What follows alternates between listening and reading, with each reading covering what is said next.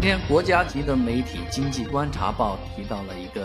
呃，其实显而易见、早已经看到的问题，就是中国农民工退休难的问题。啊，他说的是第一代农民工退休难，面临这个问题，其实不是今天才有，啊，很多年来大家都已经注意到这个问题了。啊，城市里面的人啊，退休了。啊，到处去玩儿啊，非常的开心啊！尤其是六零后、七零后这一代，基本上就没有好好正正规规的上过班啊。人家也退休了，退休以后的待遇还不错啊，生活的非常的滋润。而农民工，第一代农民工和他们一样岁数的啊，这些六零后、七零后的农民。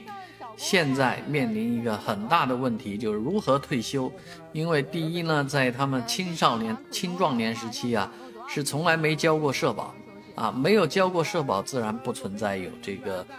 退退休的社保的问题，啊，这你也拿不到像城里人一样那样高的这个。虽然都在城里面工作啊生活，但是从来没交过社保啊，也没有无处可交。所以呢，这一代农民工现在只能说回到老家去领个几百块钱的农民的退休退休金，而且这个问题今天也在讲，啊，好多地方说这个呃可以允许二次补缴，你只要一次性的缴纳多少，然后第二个月就可以拿到多少多少，啊，其实这种好事啊，人家都说从来就没降临到农民工身上过，因为你的名字就叫农民工。啊，怎么可能有好事降临到你们头上呢？啊，确实这方面的问题非常之多，甚至于，假如你只从农民工转换成城里人，你如果四十岁以前没有缴的话，啊，仍然面临这样的问题，啊，就是无法取得退休社保，所以这个问题会越闹越大，越来越突出。